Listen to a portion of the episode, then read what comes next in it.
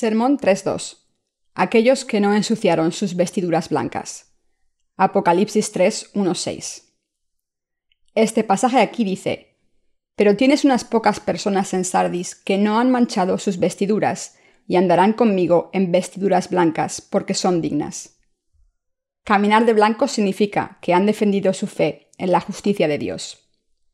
Dios camina con aquellos que han conservado la castidad de su fe. Él nunca los deja solos, sino que siempre está con ellos y los bendice. Existen los justos sobre esta tierra que caminan con el Espíritu Santo. Dios ha escrito sus nombres en el libro de la vida y les ha concedido la vida eterna para siempre. Al vestir a los justos de blanco y estando siempre con ellos, Dios les ha concedido que siempre les sea posible vencer en su lucha en contra de Satanás. Ser uno de los que vencen a Satanás. Para ser uno de los que vencen a Satanás, primero debemos creer en la palabra de redención que el Señor nos ha dado, y así volvámonos a la palabra para ver cómo el Señor nos ha salvado con el Evangelio del agua y el Espíritu. Comencemos viendo Lucas 10, 25-35. Y he aquí un intérprete de la ley se levantó y dijo para probarle, Maestro, ¿haciendo qué cosa heredaré la vida eterna? Él le dijo, ¿Qué está escrito en la ley? ¿Cómo lees?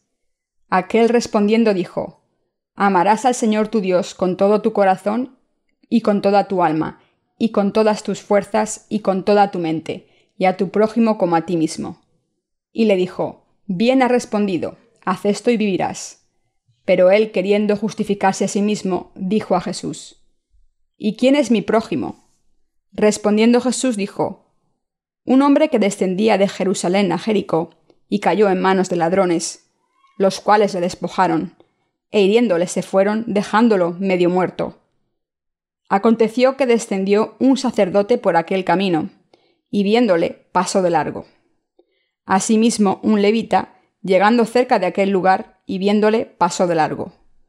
Pero un samaritano, que iba de camino, vino cerca de él, y viéndole, fue movido a misericordia, y acercándose, vendó sus heridas, echándoles aceite y vino, y poniéndole en su cabalgadura, lo llevó al mesón y cuidó de él. Otro día, al partir, sacó dos denarios, y los dio al mesonero, y le dijo, Cuídamele, y todo lo que gastes de más yo te lo pagaré cuando regrese. Vemos dos protagonistas en este pasaje, Jesús y un abogado. Este abogado, para jactarse de su fidelidad a la ley, le preguntó a Jesús, Maestro, ¿haciendo qué cosa heredaré la vida eterna? ¿Qué impresión te da esta pregunta? El abogado en cuestión equivocadamente pensó que él podía guardar la ley obedeciéndola en el nivel literal. Pero Dios dio su ley a la humanidad para que la gente pudiera reconocer los pecados de su corazón. La ley de Dios habla y muestra los pecados que se encuentran fundamentalmente en los corazones de la gente. En sus corazones se encuentran los pensamientos malvados, las mentes inmorales, las mentes asesinas, las mentes que roban, las mentes que dan falso testimonio, las mentes enloquecidas y más. Por lo tanto, para señalar los pecados en el corazón del abogado, nuestro Señor le preguntó, ¿Qué está escrito en la ley? ¿Cómo lees? Nuestro Señor quería que el abogado reconociera la presencia fundamental de pecado en su corazón, pero pomposamente le preguntó a Jesús, ¿haciendo qué cosa heredaré la vida eterna? En vez de eso, se jactó de su propia justicia. De sus palabras podemos ver que el abogado pensó, He guardado la ley bien hasta ahora y estoy seguro de que la podré guardar en el futuro. Pero debemos darnos cuenta de que la ley dada por Dios solo puede ser guardada por Dios mismo, y que no hay nadie más, ni siquiera una sola persona, que pueda guardar totalmente su ley. Por lo tanto, el que un hombre trate de guardar la ley de Dios solo muestra su necedad y su arrogancia ante el Señor. Debemos reconocer que somos pecadores, que nunca podremos guardar la ley de Dios. Para todos nosotros, el cómo leemos la palabra de Dios es muy importante. Cuando leemos la palabra de Dios debemos leerla dándonos cuenta del propósito que Dios tiene para nosotros. Si leemos la Biblia sin darnos cuenta de la intención del Señor, nuestra fe puede fluctuar en dirección opuesta a su voluntad. Es por eso que existen tantas denominaciones, y el por qué aquellos cuya fe no está unida a la del Señor son rechazados frecuentemente. Cuando aquellos que creen en el Evangelio del agua y el Espíritu leen la Biblia, pueden entender exactamente el propósito de Dios. Pero cuando uno lee la Biblia sin creer en el Evangelio del agua y el Espíritu dado por Dios, entonces esto solo puede causar malos entendidos, y tal persona nunca podrá tener una fe bíblica correcta, sin importar cuánto él o ella estudie en la Biblia. ¿Qué dice la ley? Continuamos con el pasaje de Lucas. Él le dijo, ¿Qué está escrito en la ley? ¿Cómo lees? Aquel respondiendo dijo, Amarás al Señor tu Dios con todo tu corazón y con toda tu alma y con todas tus fuerzas y con toda tu mente, y a tu prójimo como a ti mismo. Romanos 3:20 dice, Porque por medio de la ley es el conocimiento del pecado. También la Biblia nos dice, Maldito todo aquel que no permaneciere en todas las cosas escritas en el libro de la ley, para hacerlas. Gálatas 3:10. La ley no solo nos vuelve a todos, quienes ya nacimos en pecado, mayores pecadores, sino que también revela las limitaciones de nuestras obras. Es por eso que todos los que se basan en las obras de la ley están bajo maldición. Alguna gente dice que uno puede entrar en el cielo si cree en Dios y observa la ley correctamente, y que uno debe esforzarse al máximo para guardar la ley. Así que esta gente, aun mientras cree en Jesús, pasa toda su vida tratando de guardar la ley pero de hecho está bajo la maldición de la ley. Aquellos que no han sido salvados de sus pecados, aun mientras creen en Jesús, son incapaces de escapar de los confines de su fe, que trata de guardar la ley en vano. Puede que crean en Jesús, pero permanecerán como pecadores ante Dios, y los pecadores ante Dios solo pueden encarar su temido juicio. Es por eso que Jesús, quien es Dios, vino a nosotros como nuestro Salvador, y se convirtió en el redentor de los pecadores. En otras palabras, para elaborar aún más, Jesús se hizo cargo de todos nuestros pecados, siendo bautizado en el río Jordán. ¿Sabes que el bautismo es la marca que limpia todos nuestros pecados?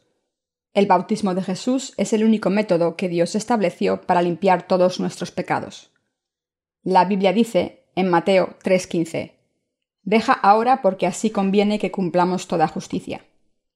La palabra porque así significa, en su lengua original, lo más apropiado o lo que más conviene. En otras palabras, era lo más apropiado y lo que más convenía que Jesús tomara todos nuestros pecados sobre sí mismo a través de su bautismo por Juan. En concreto, el bautismo de Jesucristo se encargó de todos nuestros pecados. Jesucristo nos liberó de todos nuestros pecados, siendo bautizado y muriendo sobre la cruz, cuando la gente conoce la verdad exacta y lucha contra las mentiras, Dios les hace vencedores. ¿En contra de quién deben pelear los nacidos de nuevo? Los nacidos de nuevo deben pelear y vencer el legalismo. En términos religiosos, los líderes de la ley pueden parecer buenos, pero en sus adentros retan a Dios. Así, sus palabras, mientras que parecen virtuosas, son en realidad las palabras de Satanás que mantienen a sus seguidores bajo la maldición del pecado. Es por eso que los santos deben luchar y vencer a los religiosos. Los religiosos afirman que la salvación viene por creer en Jesús, pero también afirman que uno puede entrar al cielo cuando vive una vida virtuosa delante de la ley. ¿Puede ser tal fe considerada como la fe que le guía a alguien a ser salvo? Claro que no. Así que el Señor usó la parábola para ilustrar el legalismo sobre este asunto. La historia va más o menos así. Cierto hombre que iba a Jericó, de Jerusalén, fue atacado por ladrones, quienes lo golpearon y lo dejaron medio muerto. Un sacerdote también iba por ahí de camino a Jericó, de Jerusalén, y pasó por donde estaba aquel hombre golpeado. Pero el sacerdote no lo ayudó, y en vez de eso se pasó por el otro lado del camino. Una persona, esta vez un levita, pasó junto a la víctima, pero él también pretendió no escuchar el lamento de ayuda del pobre hombre y simplemente se dio la vuelta. Entonces un tercer hombre pasó por ahí, esta vez un samaritano. A diferencia del sacerdote o del levita, el samaritano de hecho vendó sus heridas, derramó vino y aceite, lo cargó hasta una posada sobre su animal y se encargó de él. Hasta le dio dinero al encargado diciendo Ocúpese de él bien. De regreso me detendré. Si gasta más de lo que le di para sanarlo, yo le pagaré. Así que haga todo lo posible para ayudar a este hombre. ¿Quién de estos tres es bueno? Desde luego el samaritano. Este samaritano se refiere a Jesús. Lo que ha salvado a los pecadores, como nosotros, no es la ley de Dios, o sus maestros, ni sus líderes, ni mucho menos nuestra propia fuerza, o esfuerzo, o las oraciones de arrepentimiento. Solo Jesús, quien vino a esta tierra para limpiar nuestros pecados, es el verdadero Salvador. Jesús, así, Mateo 3:15, ha liberado a todos los pecadores. El bautismo de Jesús y su sangre sobre la cruz son la marca de la salvación de los pecadores. Primera de Pedro 3:21. Todos los pecadores de este mundo son salvados por el bautismo de Jesús y la cruz.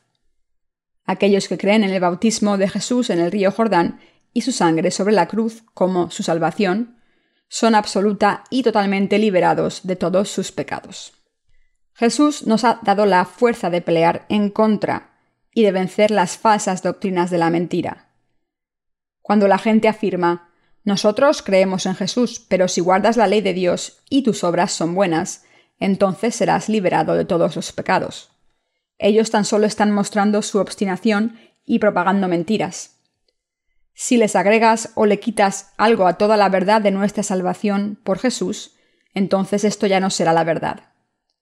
Dios nos ha dado la fuerza para luchar en contra de esas doctrinas de la mentira y vencerlas. Los líderes de la ley de la actualidad hablan ante la gente como si ellos observaran correctamente la ley. Pero con frecuencia somos testigos de que no pueden actuar sobre sus palabras cuando encaran una situación en donde, aunque difícil, a pesar de todo observan lo que la ley demanda de ellos. Ellos mismos se dan cuenta de que, aunque quieren hacer bien en sus corazones, no lo pueden hacer debido a la debilidad de su carne.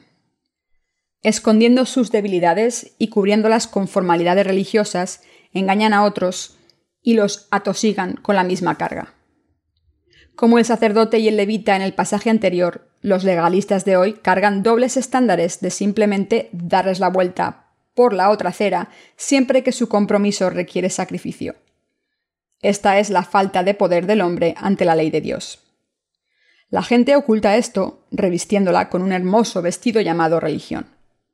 Pero todos aquellos que se esconden a sí mismos ante el Señor no pueden ser salvados. Solo aquellos que reconocen su pecaminosidad, revelando su ser verdadero con la medida de la ley, pueden ser liberados de todos sus pecados por la palabra de verdad del agua y el Espíritu. Solo Jesús no pasa por encima de los pecadores moribundos, y solo Él los salva, encontrándolos y salvándolos. Él desvió todos nuestros pecados a Él mismo, siendo bautizado en persona, y Él liberó a los moribundos pecadores de todos sus pecados, pagando la deuda con el sacrificio de su propio cuerpo. Es así como Jesús se ha convertido en el Salvador para todos los pecadores. Aquellos que venzan serán vestidos en blanco. Este pasaje aquí nos dice que aquellos que venzan serán vestidos de blanco. Esto significa que debemos pelear y vencer a los mentirosos dentro del mundo cristiano.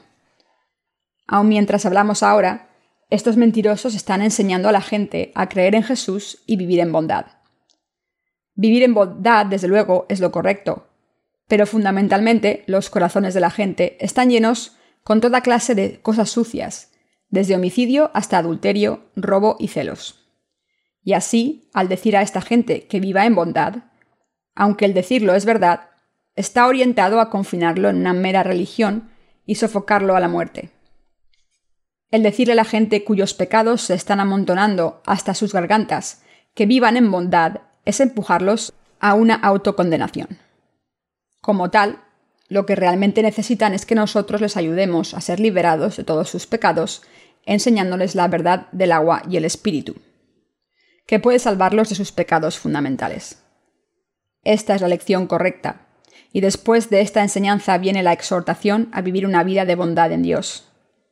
Puesto de otra manera, la mayor prioridad para aquellos que están parados fuera de Cristo como pecadores es convertirlos en justos, predicándoles el Evangelio del agua y el Espíritu primero. La degradación del cristianismo en una religión mundana. No debemos dejarnos engañar por las religiones del mundo. Solo cuando peleamos y vencemos a las religiones mundanas que esparcen mentiras, podremos entrar al cielo. Debido a que somos incapaces de guardar la ley de Dios, necesitamos la gracia de la salvación que Jesús nos ha dado, y solo creyendo en esta gracia podemos encontrar al Señor. Pero muchos en el cristianismo, aunque creen en Jesús, están siendo arrastrados al infierno, engañados y mal guiados por aquellos que esparcen mentiras. Son engañados por la noción seductiva de que la gente puede y debe ser buena. Pero debido a que fundamentalmente nacemos en pecado, nunca podremos ser buenos, no importa cuánto lo intentemos. Como tal, solo podemos ser salvos creyendo en el Evangelio de la verdad, de que Jesús nos ha salvado por su agua y por su espíritu. Podemos vivir una vida nueva solo cuando reconocemos que hemos sido limpiados creyendo en esta verdad. Los fariseos de la Biblia y la mayoría de los cristianos actuales que no han sido limpiados de sus pecados al no creer en el Evangelio del agua y el Espíritu, son todos iguales. Son todos herejes. Los fariseos creían en Dios, la resurrección de las almas y la vida después de la muerte, como se registra en las Escrituras. Pero ellos no creían en Jesús como su Mesías. Más aún, tropezaron e ignoraron el bautismo de Jesús y su sangre sobre la cruz. Hoy existen muchos cristianos que son como estos fariseos, tienen una tendencia a dar más reconocimiento a las doctrinas cristianas que a la Biblia misma. Es por eso que existen muchas herejías brotando infinitamente en la actualidad. En Tito 3, 10, 11, Dios habla acerca de estos herejes diciendo, Al hombre que cause divisiones después de una y otra amonestación, deséchalo, sabiendo que el tal se ha pervertido y peca y está condenado por su propio juicio. Aquellos que pertenecen a la herejía confinan creen y siguen a sus líderes religiosos más que a la Biblia, y como resultado todos serán destruidos. Ahora como antes existen muchos falsos profetas brotando en este mundo. A través de la palabra del pasaje principal, Dios así nos ha dicho que todos deben pelear y vencer a estos falsos profetas. Él también dijo que aquellos que venzan serán revestidos con las ropas de justicia. En Lucas 18 se encuentra la parábola del fariseo y el recaudador de impuestos. Un fariseo subió al templo, levantó sus manos y oró con orgullo. Dios, ayuno dos veces por semana y doy diezmos de todo lo que gano. El recaudador de impuestos, en contraste, ni siquiera podía levantar su cara cuando oró. Dios, yo no puedo hacer lo que él hace. Soy un pecador con muchas limitaciones que no puede ayunar dos veces por semana y que no diezma. No solo eso, también he engañado a la gente, les he robado y he hecho muchas otras cosas malas. Soy un hombre inútil.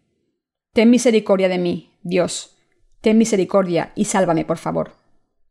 La Biblia nos dice que fue el recaudador de impuestos quien fue justificado por Dios en lugar del fariseo.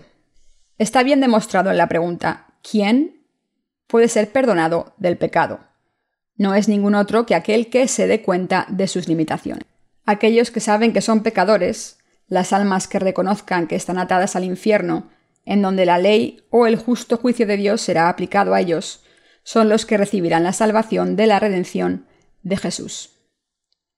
Mateo 3:15 narra lo que Jesús habló antes de ser bautizado.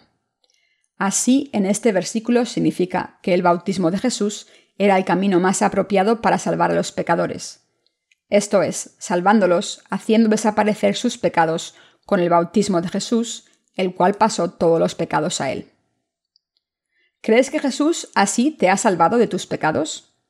El Señor tomó todos sus pecados sobre sí mismo cuando Él fue así bautizado. Entonces, Él cargó con todos los pecados del mundo a la cruz y dio la paga de todos esos pecados con su propia sangre. Tú debes creer en esto para que tu alma viva, cuando tú crees en esto, tu alma es expiada y naces de nuevo como hijo de Dios. Aún así existen muchos en este mundo que niegan esta verdad del agua y el espíritu, el Evangelio de Salvación. Es por eso que debemos pelear batallas espirituales. Yo no estoy diciendo que debemos hacer más obras malas para reconocer nuestro pecado, sino que debemos ser revestidos en la gracia de Dios, reconociéndonos nosotros mismos como seres que básicamente estamos atados al pecado, y para ser juzgados espiritualmente. Debes aceptar el hecho de que Jesús es el Salvador. Cualquiera que quiera ser salvo debe creer en el Jesús de la redención, quien tomó todos nuestros pecados sobre sí mismo y fue juzgado en nuestro lugar. Solo entonces dejará de existir cualquier pecado en el corazón de alguien. ¿Existe algún pecado en tu corazón ahora mismo? Aquellos que piensan que existe pecado en su corazón primero deben conocer la ley de Dios. Por la ley de Dios, la paga del pecado es muerte. Si tienes pecado, entonces debes morir. Si mueres sin haber expiado tus pecados, serás juzgado e enviado al infierno. Debido a que todos en este mundo no pueden evitar el pecado, nadie puede evitar el ser enviado al infierno ante la ley de Dios. Es por eso que Dios, habiendo tenido misericordia de nosotros, nos salvó enviando a su Hijo unigénito Jesucristo a esta tierra, haciendo que Él así, Mateo 3:15, tomará todos los pecados del mundo sobre sí mismo con su bautismo en el río Jordán, y juzgándolo a él sobre la cruz en nuestro lugar. Todo esto para que Él pudiera enviarnos al cielo. No podemos ser salvos por nuestras buenas obras. La gente que puede tener diferentes niveles de hipocresía, pero todos somos hipócritas, y nadie puede alcanzar una bondad perfecta. Por lo tanto, la gente puede ser liberada de todos sus pecados totalmente cuando son perdonados de todos sus pecados, creyendo en la salvación expiatoria de Cristo. Esta es la verdad central de la Biblia. Describiendo cómo era antes de encontrarse con el Señor, Pablo confesó, Porque no hago el bien que quiero, sino el mal que no quiero, eso hago. Romanos 7:19. ¿Por qué estaba Pablo así? porque la humanidad simplemente es incapaz de hacer algún bien. Todos sabemos que hacer el bien es lo correcto, pero nadie es capaz de hacerlo. Esto es algo totalmente diferente en grado y dimensión de los deseos de la carne que aún los justos tienen. Es por eso que la gente es salva solo creyendo en el Evangelio de la verdad que el Señor les ha dado a ellos. ¿Cómo aceptó Dios como justos y sin pecado a seres tan impuros y sucios como nosotros. Dios nos salvó y abrazó debido a nuestro Señor Jesús. Él tomó todos los pecados de la humanidad con su bautismo por Juan, el sumo sacerdote de la humanidad. Cargó estos pecados a la cruz y fue juzgado en nuestro lugar. ¿Crees en Jesús? Creer en Jesús es creer en lo que Él ha hecho por nosotros. La forma de estar de pie ante Dios.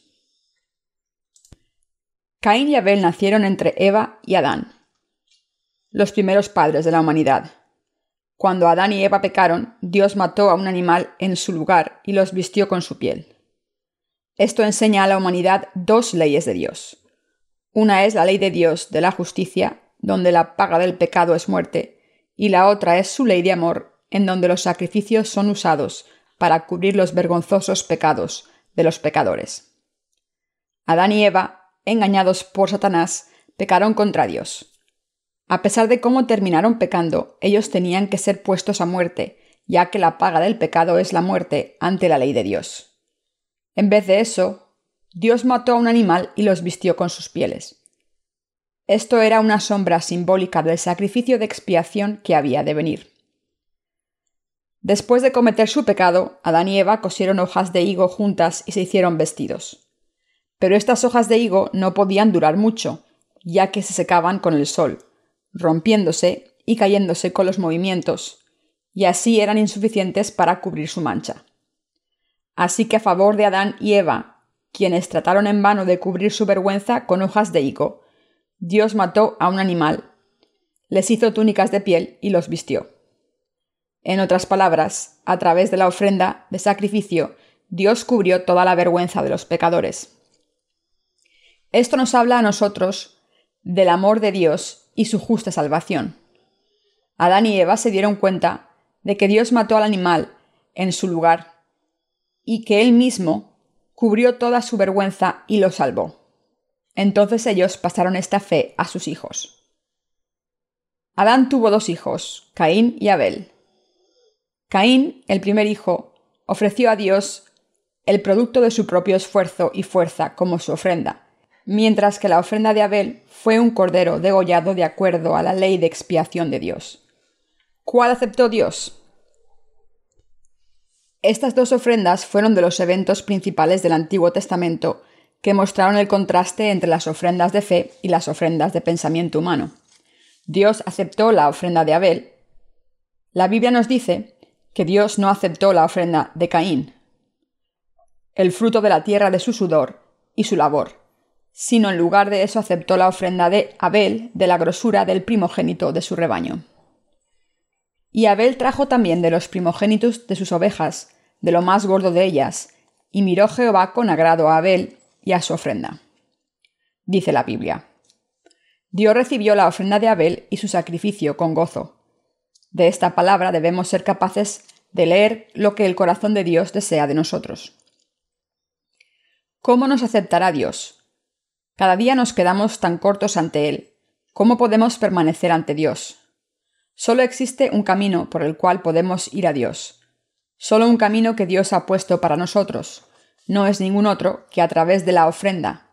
No la ofrenda de nuestras obras, sino la ofrenda de nuestra fe. Esto es lo que Dios acepta. ¿Cuál fue la fe de Adán y Eva que pasaron a sus hijos? Esta fue la fe de las túnicas de piel. Puesto de otra manera, fue la fe que creyó en la expiación a través de la ofrenda de sacrificio. Hoy esta es la fe en el Evangelio del agua y la sangre de Jesús. Yo creo que todos mis pecados fueron quitados por el bautismo y la sangre de Jesús, y que Él fue juzgado en mi lugar. Yo doy esta fe como mi ofrenda. Yo creo que el Señor quitó todos mis pecados cuando Él fue bautizado. Yo creo que todos mis pecados fueron pasados a Jesús. Como Dios prometió en el Antiguo Testamento, Jesucristo me limpió, convirtiéndose en el Cordero de sacrificio y muriendo por mí. Yo creo en esta salvación. Cuando estamos ante Dios, creyendo que el Señor así nos ha salvado, Dios acepta la ofrenda de esta fe y nos envuelve. ¿Por qué? Porque solo por su ofrenda sacrificial y solo por eso podemos estar limpiados y justificados ante Dios. Dios nos aceptó porque le dimos la ofrenda de nuestra fe que cree en Jesús como nuestro Salvador. En otras palabras, cuando Dios aceptó el sacrificio de Jesús, Él también nos aceptó en Cristo. La razón es que todos nuestros pecados fueron pasados sobre la ofrenda. Debido a que el juicio por nuestros pecados fue pasado a esta ofrenda, nosotros hemos sido limpiados. Esta es la justicia de Dios y su misericordia. También esto es el amor de Dios y su perfecta salvación. Nosotros también ofrecemos la fe de Abel. La Biblia nos dice que Dios aceptó la ofrenda de Abel con gozo. Entonces, ¿cuál es la ofrenda de fe que Dios aceptaría de nosotros? Cuando creemos en nuestro corazón que Jesús es nuestro Salvador y que Él se hizo cargo de todos nuestros pecados y fue juzgado por nosotros. Y cuando damos esta fe a Dios, Él nos acepta por la ofrenda de esta fe, sin importar cuán limitadas han sido nuestras obras, debido a que todos nuestros pecados fueron pasados sobre Jesús y debido a que Jesús fue juzgado en nuestro lugar. Dios el Padre encontró nuestros pecados en su Hijo, no en nosotros. Así Dios pasó todos nuestros pecados a su Hijo, lo juzgó en lugar nuestro, lo levantó de los muertos en tres días y lo ha sentado él a su diestra. Dios ha salvado a todos aquellos que creen en esto. Él ha aceptado nuestra ofrenda de fe. Sin Jesucristo nunca podremos estar de pie ante Dios. Pero debido a que Jesús se convirtió en nuestro Salvador, garantizado, podemos ir a Dios con la ofrenda de esta fe.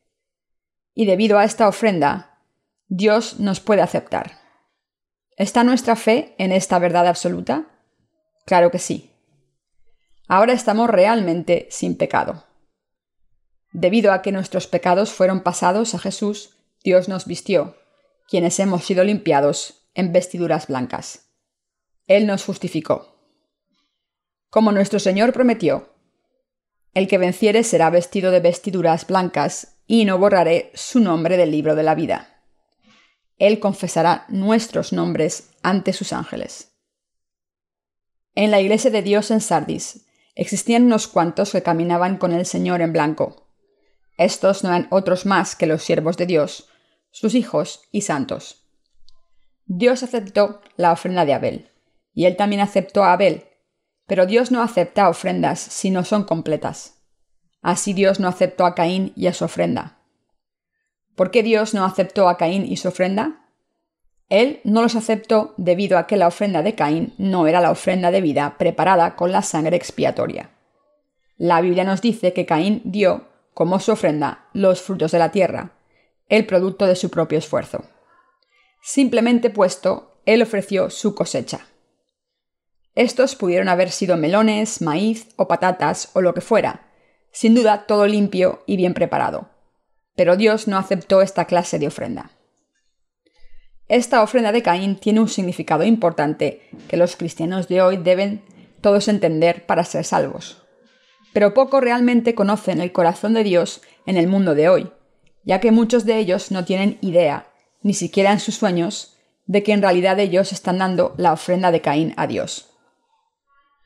Cuando uno está delante de Dios, él o ella, primero, debe reconocerse a sí mismo como alguien destinado a muerte y al infierno debido a sus pecados. ¿Reconoces esto ante Dios? ¿Que estás condenado y destinado al infierno debido a tus pecados? Si tú no reconoces esto, entonces no existe necesidad de que creas en Jesús, ya que Jesús es el Salvador de los pecadores. El Señor nos dijo, Aquellos que están bien no necesitan un doctor, sino aquellos que están enfermos. Nuestro Señor es necesitado por las almas que están sufriendo bajo el yugo del pecado, no por aquellos que no se dan cuenta de sus propios pecados y que afirman estar sin mancha, cuando todavía les faltan hacer de nuevo. Fundamentalmente todos son pecadores. Por lo tanto, Dios tiene que juzgar a la humanidad y la humanidad está destinada a encarar este juicio de destrucción. El Señor quitó todos los pecados con su bautismo en el río Jordán y recibió el juicio de Dios en nuestro lugar. Debido a esto, el Señor pudo salvarnos totalmente ante Dios.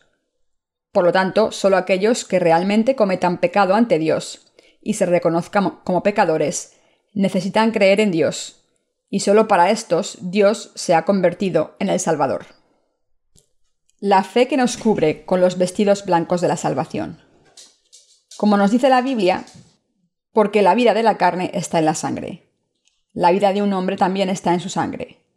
Debido a nuestros pecados, seguramente moriremos. Entonces, ¿por qué Jesús murió en la cruz?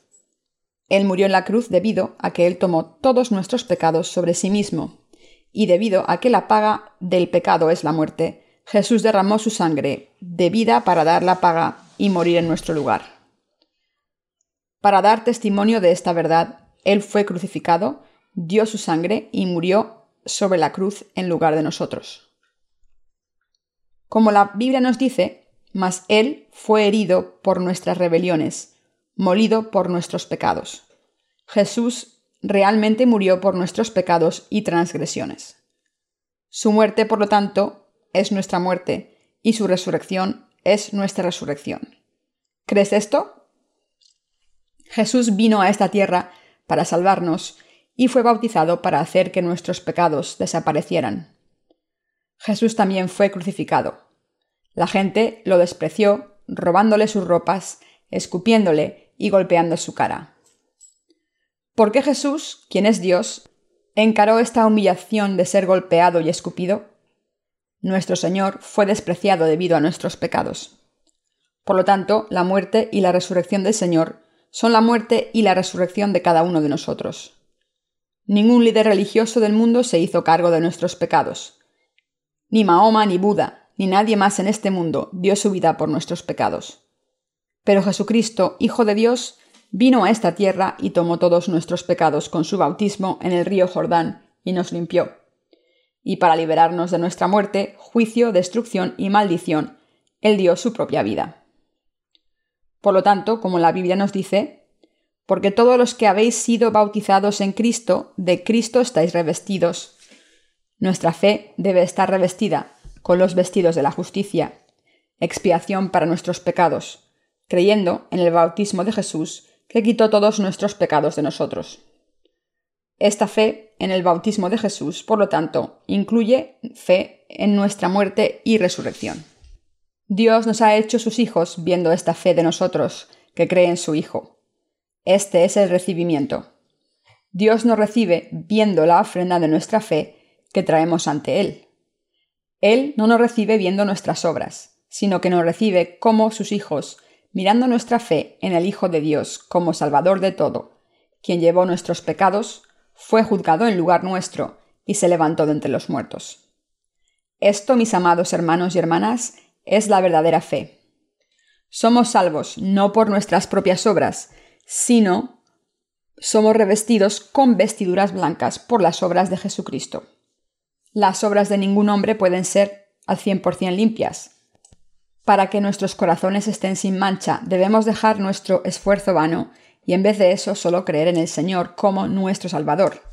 Creyendo esto y solo esto podemos ser revestidos con vestiduras blancas. Entonces nuestros nombres estarán escritos en el libro de la vida y seremos aprobados por Dios ante los ángeles. Jesús mismo nos reconocerá como los hijos de Dios, diciendo, Yo te he salvado, tú eres justo debido a que yo hice desaparecer tus pecados.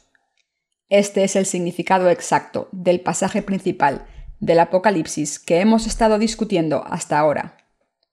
Nosotros podemos ser expiados solo cuando venimos a la Iglesia de Dios, y la expiación solo es encontrada en su Iglesia. Dios Padre nos ha recibido mirando nuestra fe en su Hijo.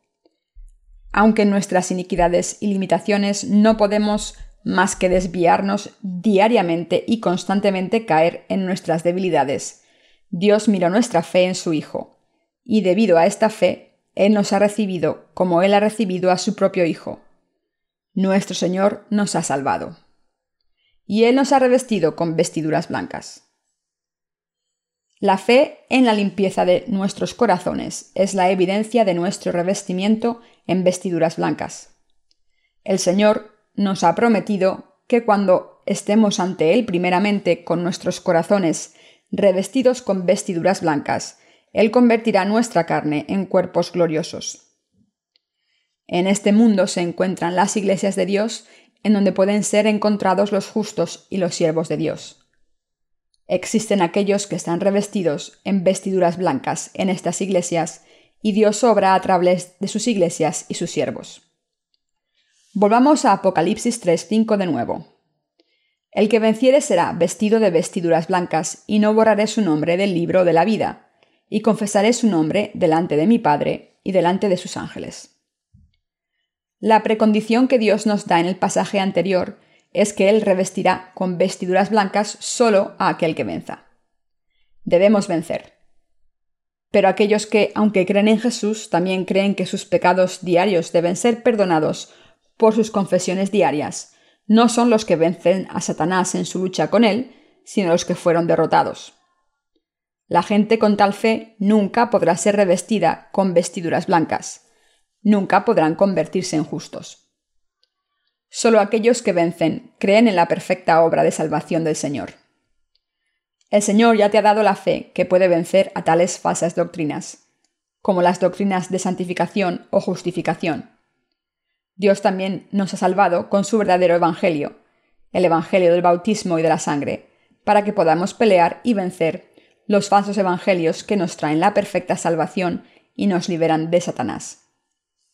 Nosotros solo podemos pasar nuestros pecados en fe, concretamente reconociendo en nuestro corazón que todos nuestros pecados han sido de hecho pasados a Jesús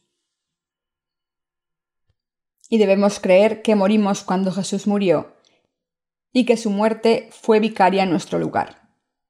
También debemos creer que Jesús se levantó de entre los muertos para permitirnos vivir de nuevo. Cuando tenemos esta fe concreta en la verdad, Dios, viendo nuestra fe, nos aprueba como justos. Esto, puesto de otra manera, es el significado de la palabra. Mas a todos los que le recibieron, a los que creen en su nombre, les dio potestad de ser hechos hijos de Dios. Juan 1.12. La gente no se vuelve hija de Dios solo por confesar con su boca yo creo en Jesús, cuando de hecho ni siquiera tienen ningún conocimiento correcto de Jesús para nada. La palabra de Dios continúa, los cuales no son engendrados de sangre, ni de voluntad de carne, ni de voluntad de varón, sino de Dios.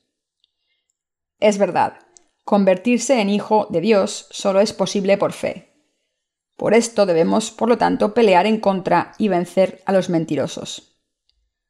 Aquellos que han recibido la remisión del pecado, porque así vencieron a los mentirosos, deben caminar con Dios, también venciendo los deseos de la carne.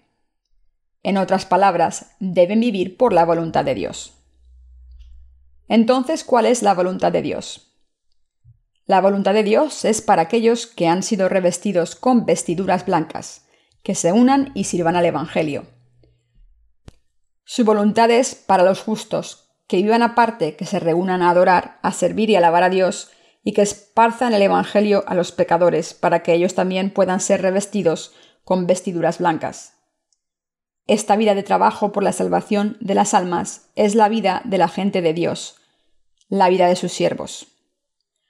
Cuando vivimos tal vida, Dios no solo nos viste con su justicia, sino que también nos da todas las bendiciones de la prosperidad en esta tierra y las bendiciones espirituales del cielo. Al hacernos predicar el Evangelio a aquellos a nuestro alrededor, Él también los reviste en vestiduras blancas. Dios ha revestido a todos los justos y a los que están a su alrededor de blanco. Dios nos ha permitido vencer en nuestra lucha en contra de la mentira, creyendo en la palabra de verdad y Él ha dado la bendición de ser revestido con vestiduras blancas a los justos quienes así vencen en esta lucha espiritual. Alabado sea el Señor.